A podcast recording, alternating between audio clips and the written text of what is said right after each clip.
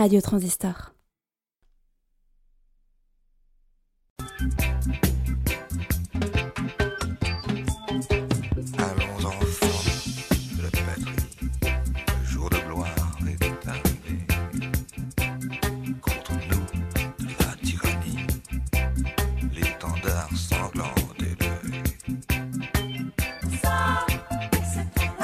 Bonsoir à toutes, bonsoir à tous. Vous êtes sur Transistor. Nous sommes le vendredi 29 janvier et vous, vous écoutez l'émission De quel droit Aujourd'hui, comme chaque semaine, nous retrouvons Jean-Pierre Dubois pour décortiquer un mot et le relier à sa définition géopolitique.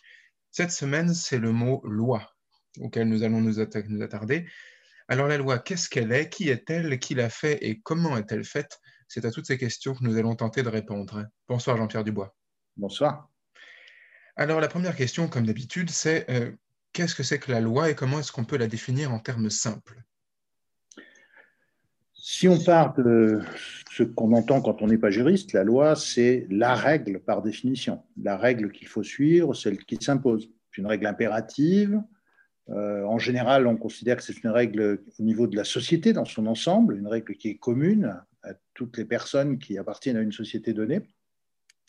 Et puis après, bien sûr, euh, il y a beaucoup de déclinaisons possibles selon les lieux du monde, les époques, euh, les cultures. Mais enfin, il y a quand même toujours ce point commun. Quand on dit c'est la loi, ça veut dire c'est une règle qui s'impose légitimement à tous, ou en tout cas à tous les gens que je reconnais comme appartenant euh, au même ensemble que moi.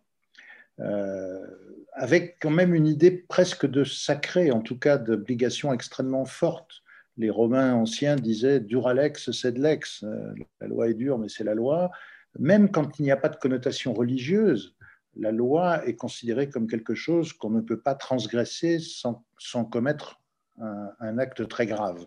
Voilà, donc il y a une idée de force impérative très grande, y compris peut-être d'un point de vue éthique, d'un point de vue moral, même quand on n'est pas juriste et quand on ne parle pas de technique juridique. Et la définition du juriste, ce serait quoi par exemple? Alors la définition du juriste, eh bien, évidemment, elle, change selon qu'on est un juriste entre guillemets occidental ou bien chinois, japonais, euh, d'un pays musulman du Moyen-Orient ou latino-américain, etc. Et elle change aussi selon que nous sommes au XVIIe siècle, au XIXe, au XXe, au XXIe. Aujourd'hui, en France, en Europe, disons, je dirais, la loi est une règle générale et impersonnelle, c'est-à-dire qui s'applique à toute personne placée dans la situation qu'elle décrit, générale et impersonnelle, adoptée par le Parlement ou par référendum en France, mais c'est assez rare. En général, les lois sont adoptées par le Parlement et qui s'impose à tous dans le respect de la Constitution, c'est-à-dire que la loi, on y reviendra peut-être, n'est plus le sommet du droit, il y a la Constitution au-dessus d'elle. Mais sous cette seule réserve, la loi est vraiment l'acte le plus solennel du droit et s'impose donc euh, non seulement aux citoyens, mais aux juges, aux gouvernants, aux administrateurs divers. Donc pour rattacher euh, cette définition à ce que nous avons dit dans nos précédentes émissions, euh, la loi est fonction aussi du territoire et de la manière de l'occuper. Absolument. Il y a des pays dans lesquels, des cultures dans lesquelles le droit n'est pas du tout au centre de la régulation de la société. Ça peut nous paraître surprenant parce que dans les sociétés contemporaines où nous vivons, le droit est partout. Mais vous avez des pays, des cultures, des époques historiques dans lesquelles euh, le droit n'était pas essentiel. Je peux vous en donner quelques exemples un peu divers. Euh, Dans la culture traditionnelle chinoise, en tout cas dans la culture confucéenne, euh, le droit existe. Confucius est censé avoir vécu il y a à peu près 2800 ans, mais euh, non, j'exagère, 2500 plutôt. Euh, à son époque, il y avait déjà, sinon des, techniques juridiques aussi perfectionnées qu'aujourd'hui, du moins des ordres des gouvernants qu'on peut qualifier de lois ou de décrets. Il y avait des juges, il y avait des jugements. Et Confucius appelait cela le, droit positif, dirions-nous aujourd'hui, il appelait cela le fa en chinois. Et il expliquait qu'il y a quelque chose de beaucoup plus important que le fa, c'est-à-dire l'ensemble des jugements, des décrets du droit positif, c'est ce qu'il appelait le li, c'est-à-dire ce qui est juste. Ce qui est juste, ce n'est pas lié au droit positif, c'est une conception de ce qui est éthique, de ce qui est équitable. Et ça, ça s'acquiert par l'éducation, qui est la valeur centrale du confucianisme. Et donc, il disait que dans la mesure du possible, il vaut mieux respecter le lit, cette espèce d'éthique de comportement, plutôt que les règles du droit positif, le FA, qui sont quelquefois inévitables, mais qui sont en quelque sorte secondes. Et ça a une influence énorme encore aujourd'hui sur beaucoup de sociétés asiatiques, notamment en Chine, indépendamment du fait qu'il y a le régime du parti unique, le régime autoritaire communiste, enfin, qui se réclame du communisme. Il y a une vieille tradition chinoise qui est toujours euh, présente dans la société qui consiste à dire, au fond, qu'aller devant un juge ou aller euh, exiger le respect de règles de droit, c'est d'une certaine façon un peu perdre la face, c'est reconnaître une défaite. Il vaut mieux s'arranger du point de vue de la morale, des traditions, des usages et des rapports humains. Euh, en quelque sorte, on perd la face si on va devant le juge. Mais euh, ce n'est pas forcément lié au régime autoritaire chinois parce que ça a été longtemps vrai au Japon, ça l'est même peut-être encore il y a encore une vingtaine d'années, il n'y avait pratiquement, il y avait très peu de divorces et en tout cas très peu de procès en divorce. Lorsque des gens ne s'entendaient plus, on essayait de régler les choses en dehors de l'État. Donc l'idée que le droit produit par les, règles officielles de l'État, la loi, etc., euh, règle l'essentiel de la société, c'est une idée que nous pratiquons beaucoup aujourd'hui, mais qui n'est pas du tout présente dans ces traditions asiatiques lointaines. Et j'en donnerai un autre exemple, c'est celui de la Grèce antique, les, cités grecques euh, antiques n'accordaient pas une place aussi centrale que nous au droit. Le droit existait, mais la sagesse était infiniment plus importante. Les stoïciens expliquaient que le sage est celui qui respecte la loi naturelle et qui se tient à sa place. Euh, on, dit qu'il est autonome, et nous ne prêtons plus attention à ça, mais autonome en grec, l'étymologie, c'est qui se fixe sa loi à lui-même. Et donc, euh, si les personnes sont sages, on a pratiquement pas besoin du droit et des règles contraignantes et de la loi. C'est parce qu'elles sont imparfaites que nous avons besoin des lois euh, du droit positif. Donc en fait, si on, si on en croit ce que vous dites, euh, dans ces sociétés où, voilà, le, comment dire, on fait appel à une sorte de, de, bon sens qui va vers le bien commun, donc on amène les gens à se, à se conférer à la loi de la nature, et c'est ce que nous dit, euh, ce que nous dit notamment le, le, manuel d'Épictète, où il ne cesse de, faire référence à cette loi naturelle qui veut le bien commun et, et qui conduit à, abandonner tout ce qui pèse, tout ce qui pèse à l'homme. Euh, on a une opposition en fait entre cette loi de la nature, cette loi inhérente à l'homme, ce présupposer qu'il y a une loi inhérente à l'homme, et parfois le droit. Alors, ces, rapports peuvent prendre plusieurs figures. Il y a plusieurs situations possibles.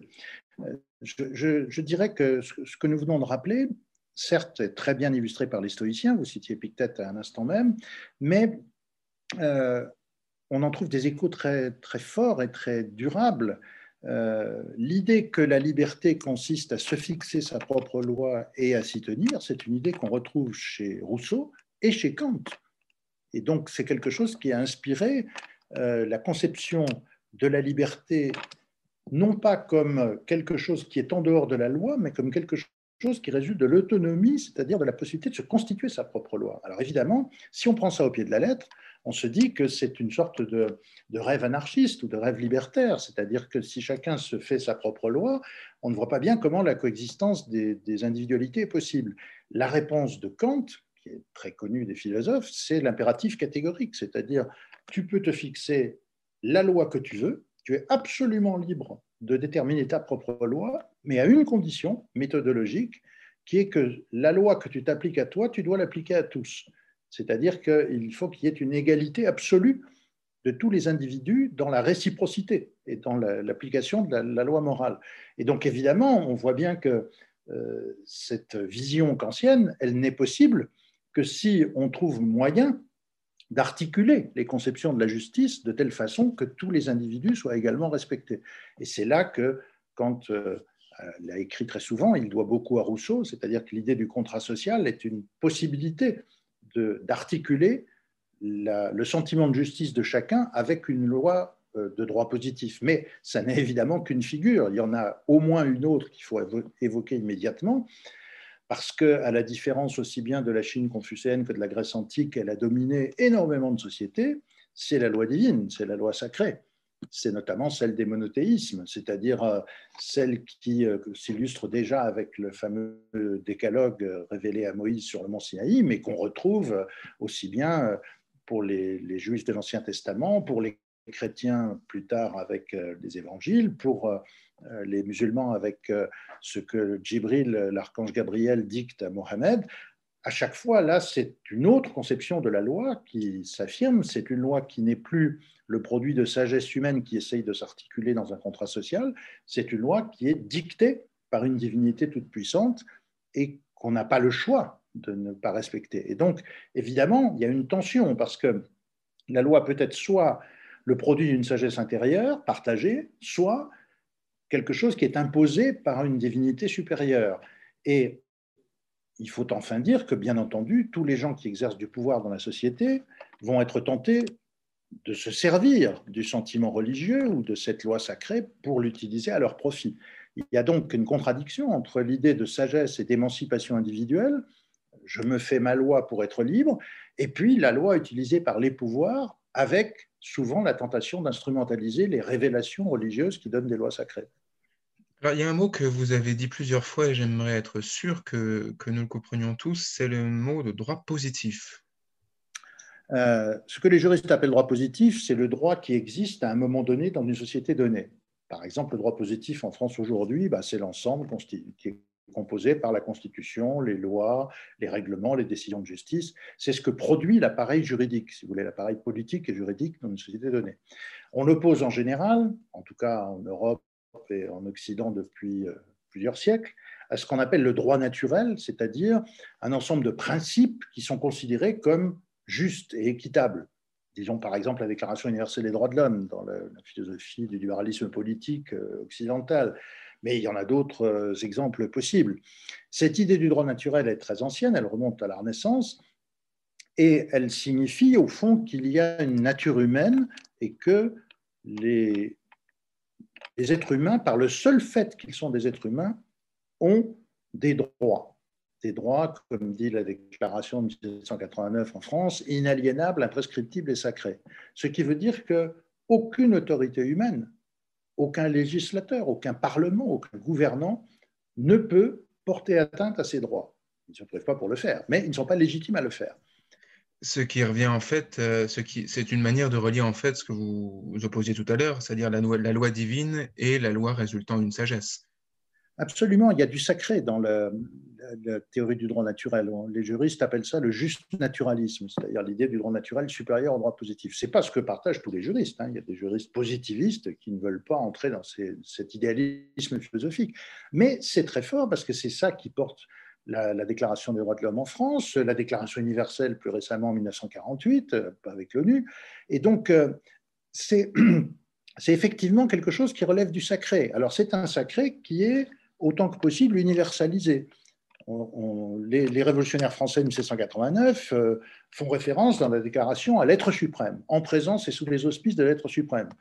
Déisme qui permettait de ne pas trop entrer dans le détail des différentes religions et même de récupérer ceux qui sont agnostiques ou qui n'ont pas une religion particulière. Euh, la Déclaration universelle des droits de l'homme ne fait référence à aucune espèce d'être suprême, elle est censée être l'expression de ce qui est commun à toute l'humanité. Euh, et d'une certaine façon, euh, tout ça remonte assez loin parce que au départ, ce n'est pas du tout un hasard s'il y a quelque chose de religieux, dans enfin de sacré dans cette conception. Au départ, ce sont des philosophes chrétiens qui ont insisté là-dessus au XVIe siècle, qui sont horrifiés par la façon dont la colonisation espagnole traite les Amérindiens et qui rappelle que les Amérindiens sont des êtres humains et que comme tous les êtres humains, ils ont des droits. Il y a donc une philosophie des droits naturels qui est une philosophie chrétienne qui essaye de s'opposer au, traitement effroyable euh, que, pratiquent les conquistadors. Et il y a d'ailleurs le symétrique un peu plus tard en Hollande, dans, un pays protestant au début du XVIIe siècle. Ce sont ces gens-là, philosophes chrétiens, catholiques pour les Espagnols, protestants pour De Grosse, qui invente, d'une façon, qui, formalise cette idée des droits naturels liés à une nature humaine.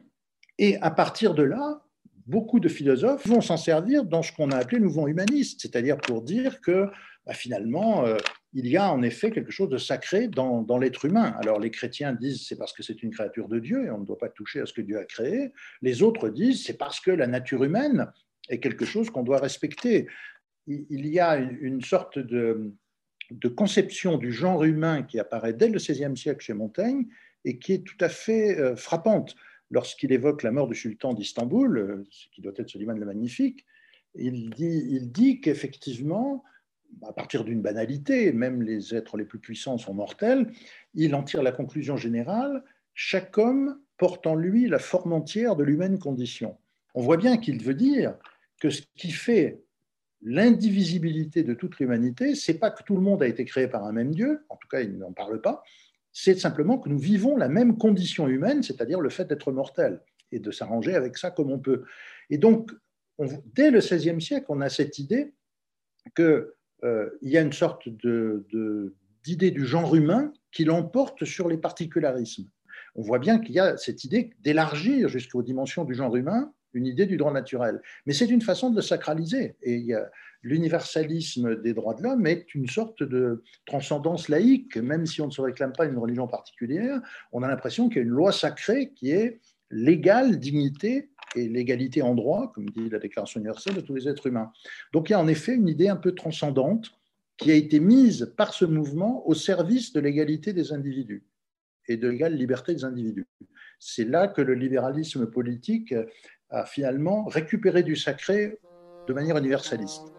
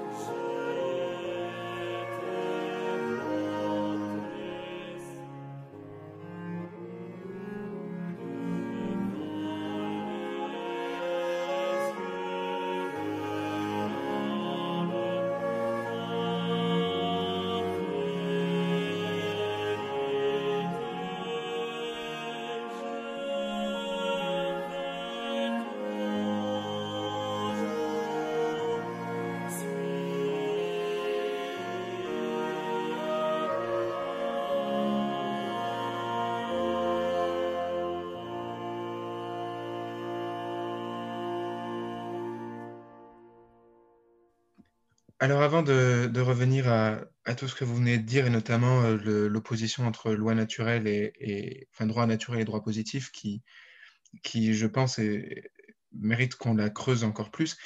Euh, là, on vient de définir en quelques, minutes ce qu'était la loi. En tout cas, on a tenté de le faire. Maintenant, j'aimerais qu'on s'arrête sur, les qu'on s'arrête sur les personnes qui la font puisque même dans le cas d'une loi divine, ce sont des personnes qui la formulent et qui la transmettent. Alors euh, voilà, on va peut-être commencer par, euh, nos, sociétés occidentales euh, à tendance, démocratique, et puis peut-être qu'on pourra s'attarder sur d'autres cas. qui fait la loi aujourd'hui en France et ailleurs en Europe? Alors, je, vais respecter votre cas, donc je vais partir en France et aujourd'hui, mais je vais très vite m'évader euh, en amont dans l'espace et dans le temps. Euh, si on regarde la situation française, et je dirais que ce n'est pas pareil même entre pays voisins. La loi n'est pas faite de la même façon, par exemple, en Angleterre, en France et en Allemagne ou aux États-Unis, enfin entre pays occidentaux, disons.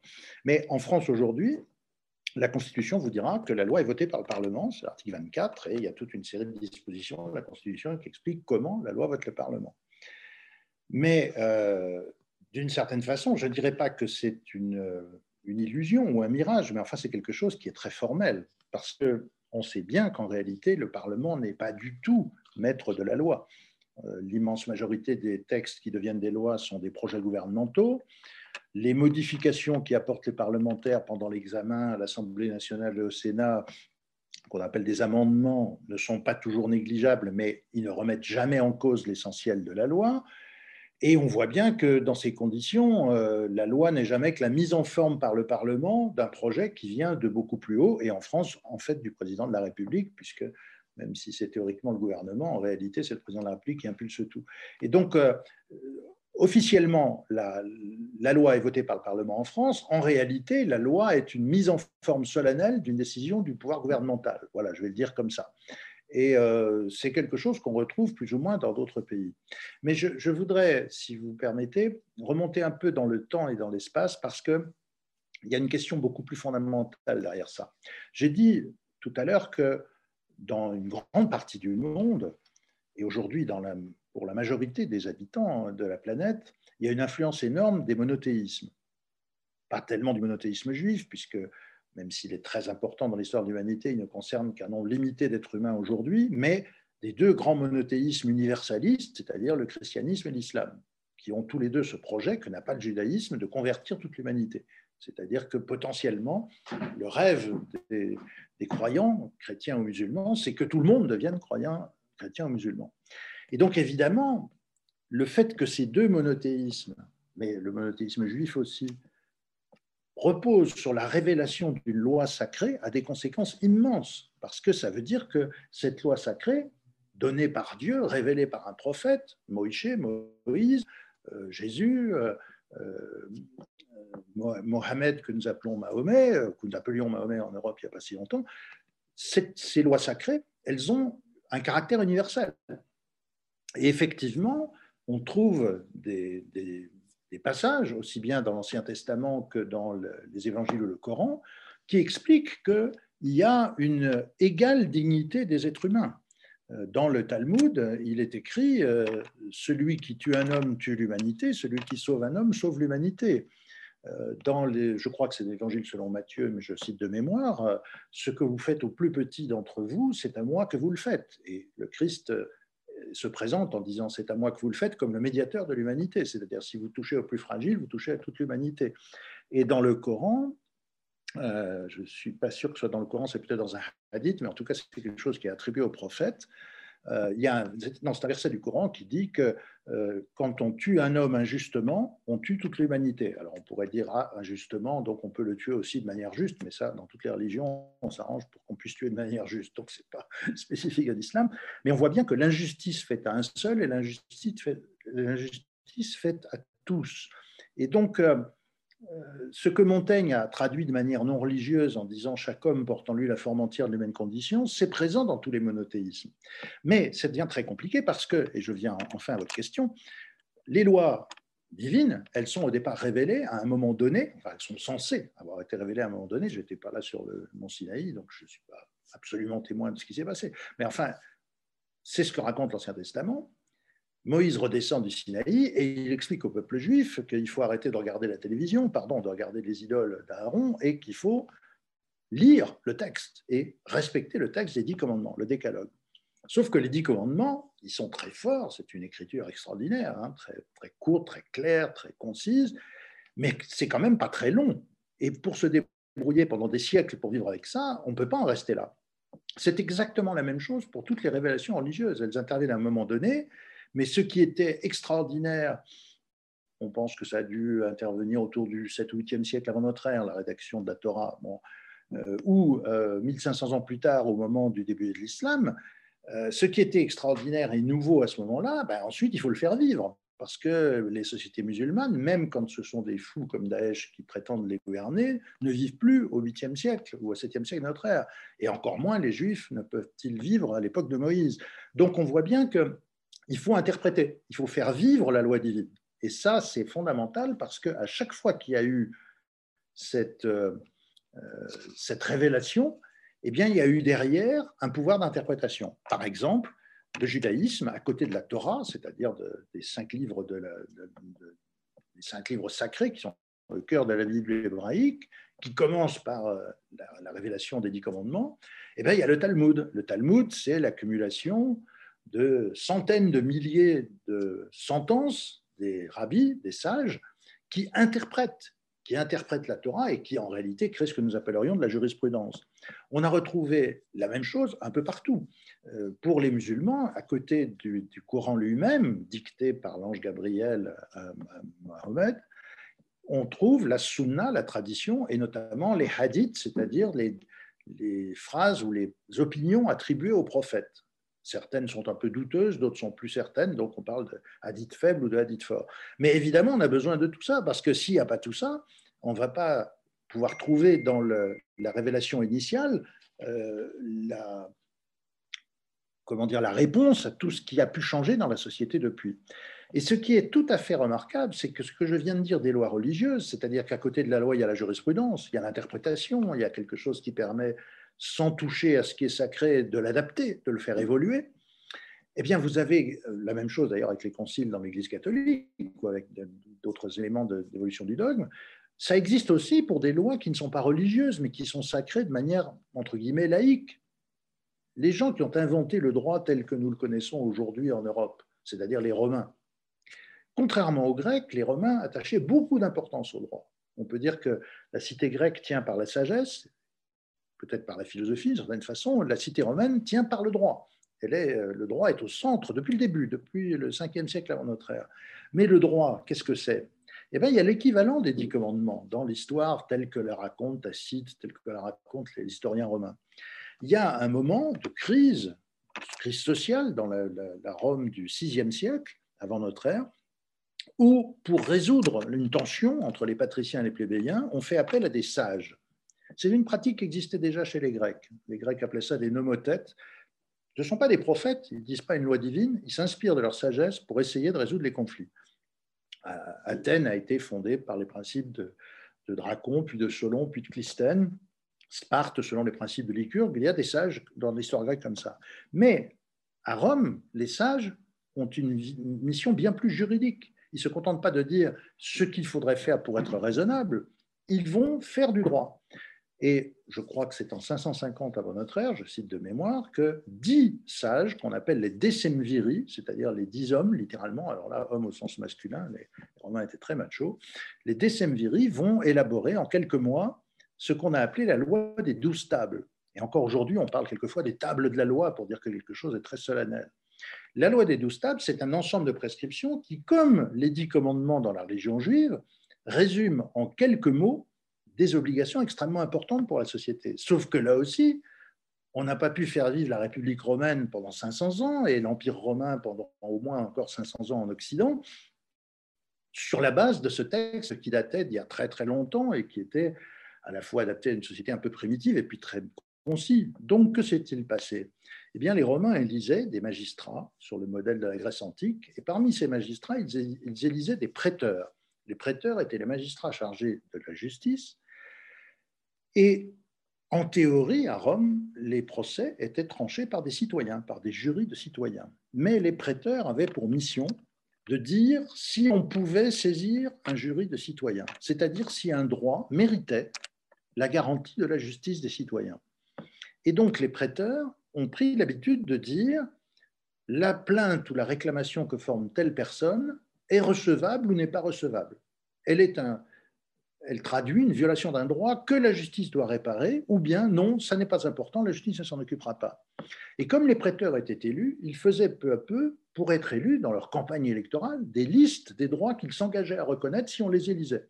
C'est comme ça que peu à peu s'est constitué ce qu'on appelait le droit prétorien, qui est l'origine de ce que nous appelons la jurisprudence. C'est-à-dire qu'à chaque fois qu'un prêteur disait oui, si vous êtes dans cette situation, la justice vous protégera, il reconnaissait un droit protégé par le système juridictionnel, bien au-delà de ce que disait la loi des douze tables. Et donc, peu à peu, on a constitué du droit, non pas seulement en votant des lois, comme le faisait le Sénat romain ou les comices, mais aussi par cette accumulation de décisions que nous appellerions de la jurisprudence, des décisions de juges.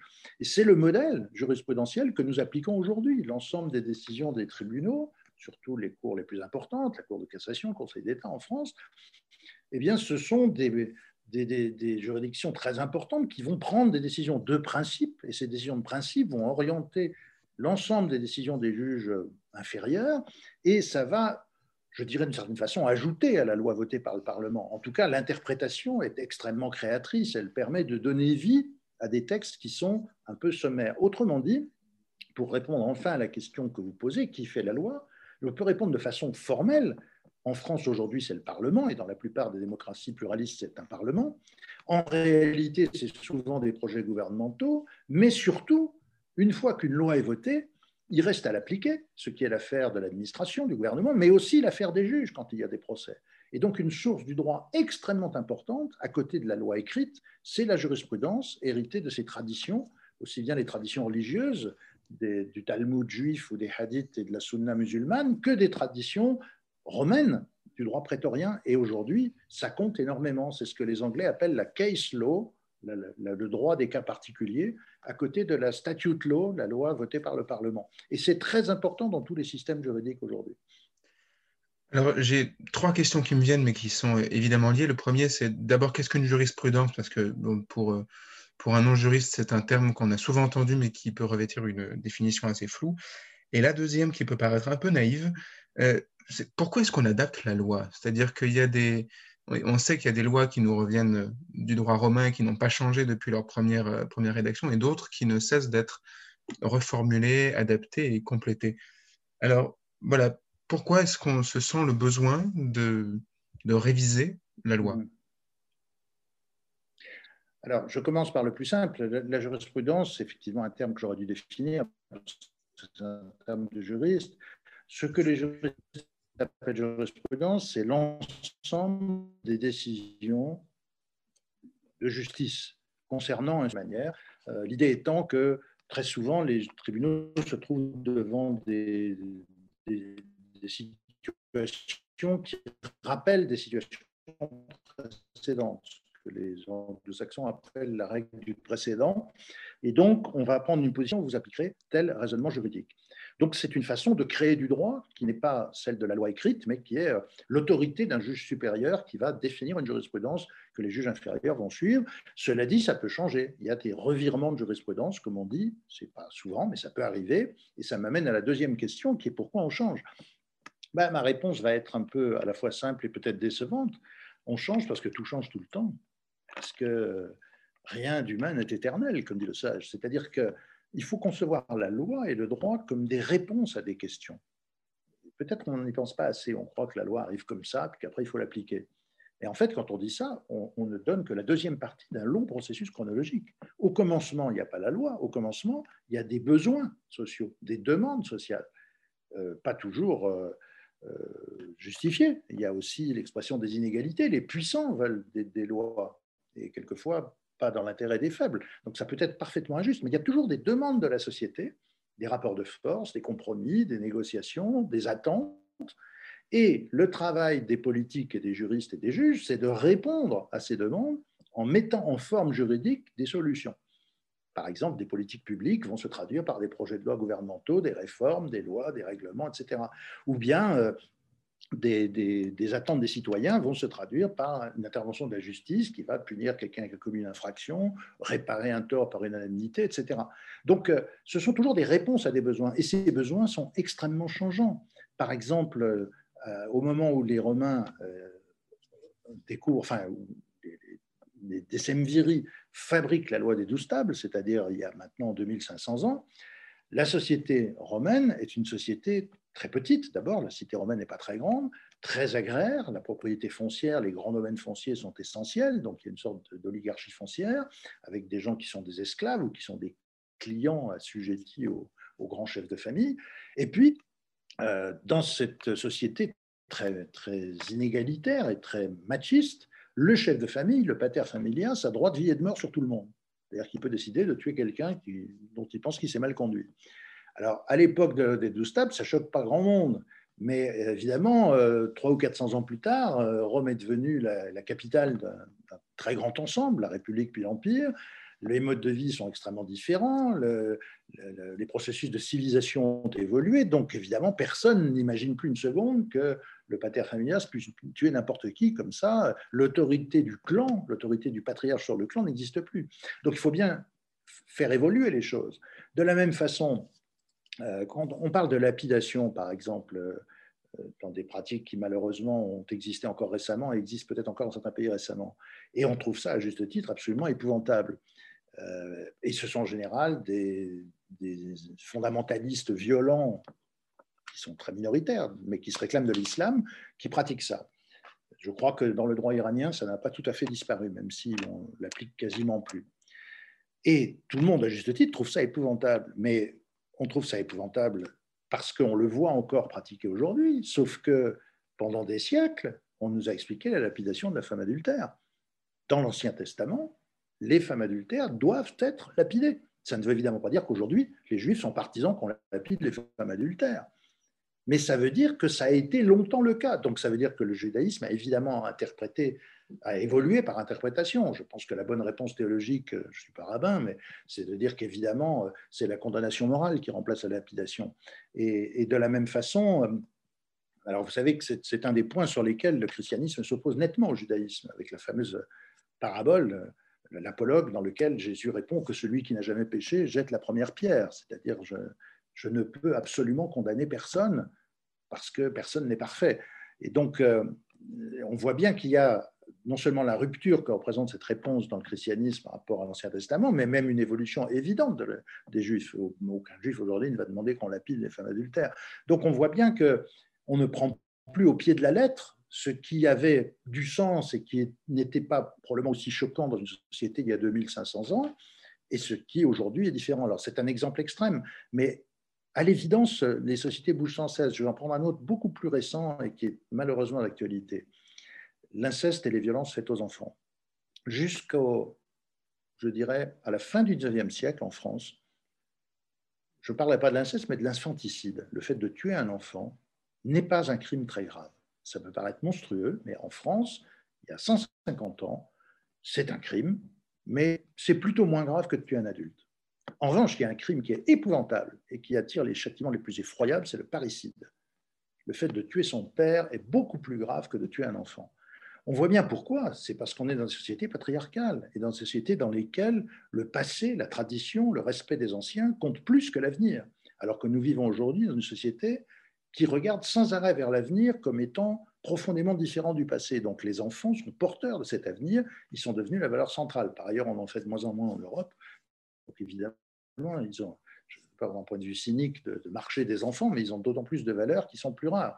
Il faut aussi comprendre qu'il y a 150 ans, dans une famille euh, statistiquement standard, euh, on perdait un enfant sur deux en bas âge. Donc les enfants mouraient souvent très, très jeunes. Et, donc la mort d'un enfant était quelque chose de moins effroyable, en tout cas de moins exceptionnel qu'aujourd'hui. Si je dis ça, c'est pour montrer deux choses. D'une part, que les choses changent très vite et le droit répond à ces changements. D'autre part, que les changements du droit répondent à des changements de la société et euh, on, ne peut pas faire comme si la loi était intangible alors que tout le reste bougeait. La loi n'est que la traduction du changement social, d'une certaine façon. Traduction qui peut être freinée, accélérée. Il y a des lois qui sont en décalage, qui sont désuètes. Tout ça est parfaitement vrai. Mais il y a un, enchaînement du droit et du fait dans le champ social qui est évident. Je vais en prendre un autre exemple, c'est le traitement de l'homosexualité en France. Euh, il n'y a pas si longtemps, que l'homosexualité a cessé d'être un délit pénal, non seulement en France, voilà, et, au, Royaume-Uni, tout le monde se rappelle, c'est il y a plus longtemps, mais ce qui est arrivé à Oscar Wilde il y a, il y a 100 ans, alors que c'était quelqu'un d'extrêmement reconnu dans la société. Et donc, euh, il n'y a pas si longtemps. Mais ce qui est très intéressant, c'est l'enchevêtrement du droit et du fait. Il y a le moment où le législateur décide que ce n'est plus un délit, un crime, pardon. Il y a le moment où l'Académie de médecine cesse de dire que c'est une maladie. Ça, c'est 1981. Jusqu'en 1981, l'organisme le, plus officiel de la médecine française considérait que c'était une maladie. Et puis, il y a le moment où on finit par reconnaître une égalité à la fois dans les rapports culturels et dans les rapports quotidiens et dans le droit. Je ne suis pas en train de dire que c'est le cas partout. Malheureusement, on n'est encore, on n'est pas au bout du chemin. Mais il y a des changements énormes qui se sont produits. Pourquoi? Eh bien, parce que le fait a fait bouger le droit et le droit a fait bouger le fait. Moi, je me rappelle les, débats sur le Pax en 1999. Tout le monde était persuadé, les parlementaires comme les journalistes, que c'était une loi pour les homosexuels. C'est très amusant parce qu'aujourd'hui, quand on regarde les gens qui sont paxés, il y a 95% de gens qui ne sont pas des homosexuels. Mais évidemment, ça a permis aux homosexuels qui n'avaient pas le droit de se marier d'être reconnus avec une relation de couple, euh, je dirais non clandestine et, reconnue comme légitime. Et donc, on voit bien que ces débats qui ont été très très vifs en 1999, on, serait surpris quand on lit les travaux parlementaires de ce qu'on raconte à ce moment-là, y compris à l'Assemblée nationale. Ces débats ont permis non seulement de changer le droit, mais de contribuer à un changement social. Mais en même temps, ces débats n'ont été possibles, la loi sur le Pax n'a pu être adoptée, que parce que le regard sur l'homosexualité avait commencé à changer à travers toute une série d'autres choses. Et comme il y a eu la loi sur le Pax, on s'est habitué à ce que des couples d'homosexuels ne soient plus clandestins, qu'on ne considère plus ça comme chose de caché, de honteux, et ça a permis de passer au débat sur le mariage pour tous.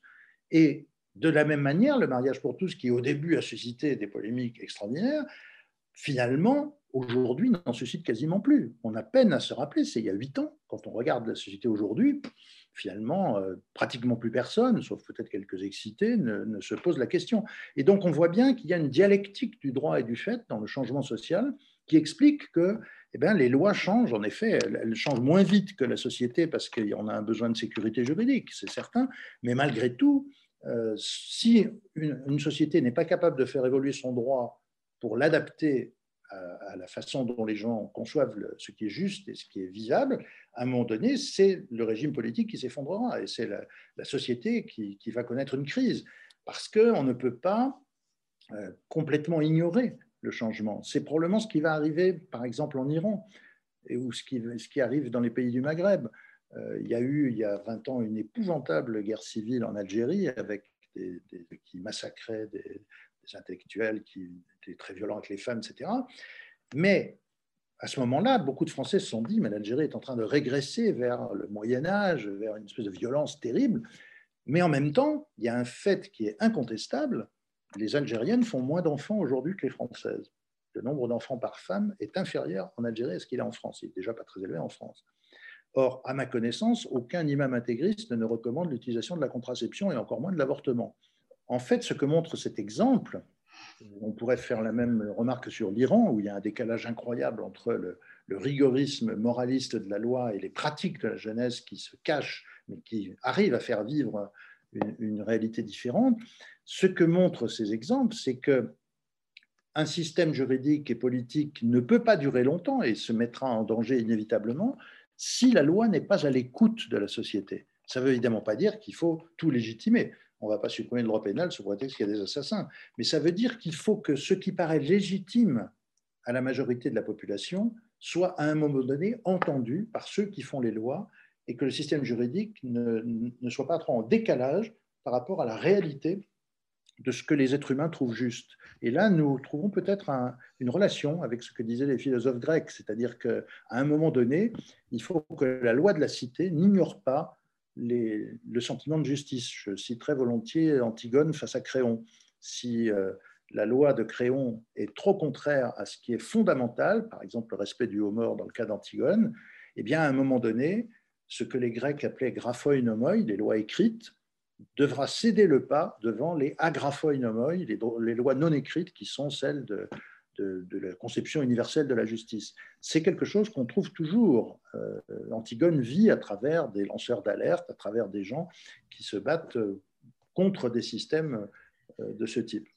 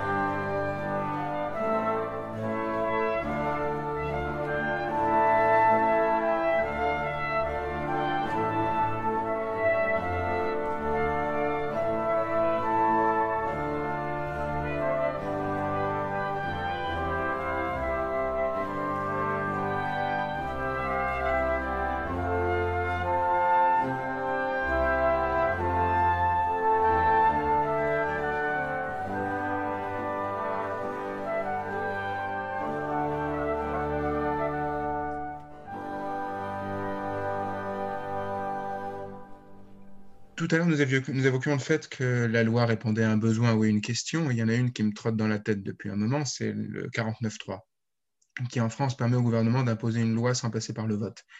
Alors, euh, à quel besoin est-ce que ça a répondu au moment où ça a été, euh, ça mis en place et voté? Et surtout, qu'est-ce que ça pose comme... Enfin, pour moi, ça me pose une question majeure, c'est-à-dire qu'on on, introduit un petit morceau de, dictature euh, en plein milieu de la démocratie et surtout pour une loi qui n'a pas été voulue par tous, finalement. Alors, effectivement, d'abord, je dirais que c'est une disposition qui n'a aucun équivalent dans aucune démocratie pluraliste. Il n'y a aucun autre pays dans les démocraties pluralistes qui a équivalent de ça. Et ça n'a pas non plus de précédent en France. Ça fait partie d'un ensemble de dispositions qui ont été introduites dans la Constitution de 1958, c'est la Ve République, parce que De Gaulle et les autres fondateurs du régime voulaient réagir très durement contre ce qu'il considérait comme la prépondérance du Parlement. Il considérait que les Troisième et Quatrième Républiques avaient été paralysées par la toute-puissance parlementaire et il voulait donc non seulement rééquilibrer, mais je dirais en fait déséquilibrer en sens inverse, c'est-à-dire enfermer le Parlement dans un rôle second et donner la priorité au président de la République et au gouvernement. Et l'article 49 alinéa 3 ce n'est que la pointe la plus extrême de tout ça. Il y a beaucoup de dispositions qui ont permis au gouvernement de, museler en grande partie le débat parlementaire. Alors, on peut discuter de, ça. Hein. Il, me paraît très clair, moi, en tant que constitutionnaliste, qu'on est allé vraiment trop loin dans l'autre sens. La quatrième République était certainement déséquilibrée en faveur du Parlement, mais on peut dire que sous la cinquième, le Parlement a été réduit vraiment à très très peu de choses. Et c'est en effet très choquant. L'idée derrière ça est assez simple les députés peuvent empêcher le, projet soumis au 49 alinéa 3 d'entrer en vigueur. Et pour ça, il faut qu'il renverse le gouvernement. Parce que, je, simplifie, je ne pas dans le détail technique, quand le gouvernement, quand le Premier ministre invoque l'article 49 alinéa 3 de la Constitution, il dit aux députés, voilà, soit vous ne voulez pas de mon projet de loi, mais à ce moment-là, vous devez voter une motion de censure, c'est-à-dire renverser mon gouvernement, soit vous ne votez pas cette motion de censure et mon projet sera adopté même sans vote. Le simple fait que vous ne déposiez pas de motion de censure équivaudra à une adoption sans vote, ce qui effectivement est incroyable. Il n'y a aucun Parlement qui fonctionne comme ça. Et donc, ce sur quoi joue cette disposition, c'est sur la docilité de la majorité. Et c'est effectivement ce qui se passe sous la Ve République. La dernière fois qu'on a reversé un gouvernement, c'était en 1962, c'est-à-dire, si je compte bien, il y a 58 ans, le gouvernement Pompidou, à la suite d'une crise constitutionnelle très grave à cause du projet de De Gaulle d'introduire l'élection directe du président de la République par référendum. Et donc, euh, ça fait 58 ans qu'on n'a pas avancé de gouvernement. Mais cela dit, euh, au Royaume-Uni, ça fait encore plus longtemps qu'on n'a pas voté une motion de censure. Donc, ce n'est pas uniquement en France que cette question se pose. Les parlements ont perdu du terrain dans tous les pays démocratiques, sauf les États-Unis. Pour des raisons que je pourrais expliquer, mais ce sera un peu long. Dans les pays européens, notamment, qui ont ce qu'on appelle un régime parlementaire, mais c'est vraiment c'est très mauvais parce qu'on a l'impression que ça veut dire que le Parlement est puissant alors que c'est exactement le contraire. C'est une appellation qui date d'il y a trois siècles. Mais donc euh, en Europe, mais aussi au Canada, euh, en Australie, en Nouvelle-Zélande, euh, en Inde, au Japon, dans tous ces régimes-là, on a en fait des gouvernements qui théoriquement sont responsables devant le Parlement. Et ce gouvernement peut être renversé par une ou deux chambres du Parlement. M. Johnson peut être renversé par la Chambre des communes avec son gouvernement, Mme Merkel peut l'être par le Bundestag, etc. Mais enfin, dans la plus grande partie des situations, vous avez des majorités. Les majorités ne vont pas détruire le gouvernement qu'elles soutiennent. Donc, quand en France, on, met en œuvre l'article 49 alinéa 3, évidemment, jamais on ne vote la motion de censure. L'opposition dépose une motion de censure, elle est rejetée, et le texte passe sans vote. Alors, il y a des contre-exemples, et c'est justement ça qui a suscité la constitution de la Ve République, c'est qu'en France, avant 1958, on a un contre-exemple. Sous la Quatrième République, les majorités étaient extrêmement instables. Donc les gouvernements étaient très faibles, ils duraient quelques mois, les parlements à la fois tout puissants et paralysés, et c'est contre ça que De Gaulle voulait réagir. C'est pour ça qu'on a ces dispositions très dures pour le Parlement aujourd'hui. Il y a encore des pays comme ça. En Belgique, longtemps en Italie, vous avez, en Israël, vous avez beaucoup d'instabilité gouvernementale. Mais globalement, on peut dire qu'il y a un recul des parlements dans le monde, pour des raisons qui sont très, fondamentales, qui sont que le Parlement a, correspondu à une certaine forme d'intermédiaire, d'intermédiation politique entre les citoyens et les gouvernants, et que comme je le disais dans notre dernier entretien, ces formes d'intermédiation ne fonctionnent plus. Les parlements, les partis politiques ne fonctionnent plus. Et donc, il y a une espèce de connexion directe entre les gouvernants et les citoyens par les médias, par Internet, etc. Et le Parlement, comme euh, échelon intermédiaire de pouvoir, a perdu énormément de sa légitimité. Euh, Assemblée nationale, ça veut dire la nation assemblée, mais aujourd'hui, plus personne ne pense que la nation est assemblée au Palais Bourbon. On pensait ça au moment de la Révolution française. Alors, il y a une dernière question qui me trotte dans la tête pour la fin de notre entretien et qu'on va essayer de traiter brièvement, mais qui nécessiterait à elle toute seule plusieurs heures de, discussion. C'est cette citation de Blaise Pascal qui dit que puisqu'on a pu faire en sorte que la force soit juste, que la justice soit forte, on a fait en sorte que la force soit juste je le cite de mémoire. Euh, et au centre de, ce, de, ce, de, cette dualité, il y a la loi, il y a la règle, en, somme. Par quoi s'exprime soit la justice, soit la force. Alors, euh, ma question, en fait, c'est comment se fait, qui est toujours un petit peu naïve, euh, comment se fait-il qu'il y ait des lois injustes, puisqu'on a dit plus tôt que beaucoup de philosophie amenaient les hommes à, à, retourner à une loi naturelle du bien-être ensemble et du bien-être en soi. Euh, comment se fait-il que certaines lois soient injustes? Ben, Les lois sont ce que les êtres humains en font. Euh, en réalité, euh, comme toutes les décisions politiques, les lois sont le produit d'engagement des individus et des groupes dans une société, de rapports de force, de, de volonté des uns et des autres. Et donc, quand on dit qu'une loi est injuste, on dit je la trouve injuste. Et on peut être nombreux à trouver une loi injuste. La question qui est posée, c'est si nous trouvons qu'une loi est injuste, que faisons-nous pour qu'elle change? Et une des constatations qu'on doit faire dans nos sociétés actuelles, c'est que la plupart des gens, y compris ceux qui trouvent les lois injustes, ne font pas grand-chose pour qu'elles changent. Parce que l'activité qui consiste à faire changer les choses, qui est l'activité politique, est une activité extrêmement dévalorisée pour la plupart des gens aujourd'hui. Et donc, il y a une sorte de repli sur la sphère privée qui fait que les gens râlent beaucoup, occupent des ronds-points, manifestent, et je peut le comprendre dans beaucoup de cas. Hein, Ce n'est pas pour euh, dévaloriser ce type de, protestation. Mais une fois qu'on a dit ça, une fois qu'on a protesté, que fait-on pour euh, changer l'état des lois, l'état du droit, l'état de la société? Il y a eu au 19e au 20e siècle, en Europe en tout cas, des, de très puissants mouvements, et même ailleurs dans le monde, qui ont cru qu'avec euh, des engagements collectifs autour de doctrines politiques, on pouvait changer les choses. Comme ça aboutit dans certains cas à des résultats effroyables, on a l'impression qu'il y a eu une espèce de mort des idéologies. Nietzsche disait Dieu est mort il y a 150 ans, mais on peut se demander si ce n'est pas le cas aussi d'un certain nombre d'espoirs collectifs idéologiques. Et à partir du moment où ce n'est plus le cas, ben, quand on trouve qu'une loi est injuste et qu'on ne se donne pas les moyens de faire pression collectivement pour qu'elle change, ben, on la subit. Et c'est effectivement une des grandes questions de l'époque, comment faire en sorte que les gens qui trouvent que des choses sont injustes et des instruments de mobilisation efficaces, forcément collectifs, parce que tout seul, on est un peu désarmé, de mobilisation efficace pour aller vers plus de justice. Il y a des réponses, hein, je ne dirais pas, je ne suis pas totalement pessimiste, on voit bien qu'il y a de nouveaux types de mouvements qui se créent, je parlais des lanceurs d'alerte, il y a des mobilisations associatives à travers l'Internet, etc. Tout ça existe. On a bien vu que le mouvement d'occupation des places publiques il y a quelques années dans les pays occidentaux, aux États-Unis, en Europe, les, révolutions dans les pays arabes, tout ça a bougé. Et même si les résultats ont quelquefois été effroyables, il faut se rappeler qu'en Europe aussi, euh, beaucoup de révolutions ont été écrasées avant qu'on arrive à des, ce régime relativement démocratique. Moi, je pense qu'il y a quelques questions de base auxquelles nous n'avons pas toutes les réponses, mais qui sont la clé de l'avenir. La première question, c'est qu'est-ce que nous avons en commun? C'est-à-dire euh, une loi, une législation, un système politique et juridique repose sur des valeurs partagées. Qu'est-ce que nous partageons? Qu'est-ce que nous partageons? C'est-à-dire qu'est-ce que nous trouvons juste, qu'est-ce que nous trouvons injuste? Et pour ça, il faut que les gens s'expriment, parce que s'ils ne s'expriment pas, sauf pour râler chacun chez soi, rien ne change. Donc, c'est la question de la légitimité et de la définition de valeurs communes. Et entre parenthèses, elle renvoie à mon obsession qui est à quel niveau? Parce que je peux partager des valeurs localement, régionalement, nationalement, à l'échelle de l'Europe, à l'échelle du monde. Donc il faut probablement poser ces questions à différents niveaux territoriaux. Mais en tout cas, on peut la poser par exemple une société comme la France.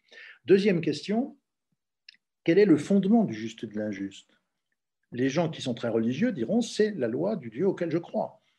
Ceux qui ne, sont, pas religieux, athées ou agnostiques, diront je vais discuter avec les autres pour définir par un contrat social ce que nous pouvons partager. Et toute la difficulté, c'est qu'il faut que les uns et les autres puissent partager. C'est-à-dire qu'on puisse, en laissant libres ceux qui croient comme ceux qui ne croient pas de penser ce qu'ils veulent, trouver des terrains communs pour organiser la société. C'est ce que nous appelons en France laïcité, mais il y a beaucoup d'équivalents dans d'autres euh, sociétés où on dit euh, chacun est libre de ses opinions ou de ses croyances, mais il y a des choses communes qu'on peut faire ensemble. Donc la question de la sécularisation, on peut appeler ça laïcité, mais on peut, j'aime bien le mot sécularisation, consiste à dire bah, il, y a, les croyances de chacun, et puis il y a le terrain commun qui est ce qu'on appelait le terrain séculier autrefois, qui est indépendant des croyances religieuses ou non des uns et des autres. Et la troisième question, c'est l'effectivité. C'est-à-dire qu'une des catastrophes actuelles de, de nos sociétés, c'est que de plus en plus, le droit, la loi sont des discours. C'est-à-dire que on entend des promesses politiques, des engagements, des annonces de réformes, et il y a un énorme décalage, en partie temporel, il faut longtemps pour que ça entre dans les faits, mais, mais aussi un décalage réel, même au bout de plusieurs mois, plusieurs années, entre ce qui a été annoncé et ce qui a été fait. Donc si on a à la fois une légitimité, s'engager collectivement pour des valeurs communes, une sécularisation, c'est-à-dire on n'est pas obligé de partager toutes les convictions et toutes les croyances de tout le monde pour être d'accord sur un certain nombre de choses communes, et de l'effectivité, c'est-à-dire quand on a décidé quelque chose, on essaie de faire en sorte que ce ne soit pas que de la communication, mais que ça ait des conséquences pratiques, réelles, à ce moment-là, on peut retrouver du sens à l'idée de loi. Aujourd'hui, je trouve qu'il y a une crise de l'idée de loi.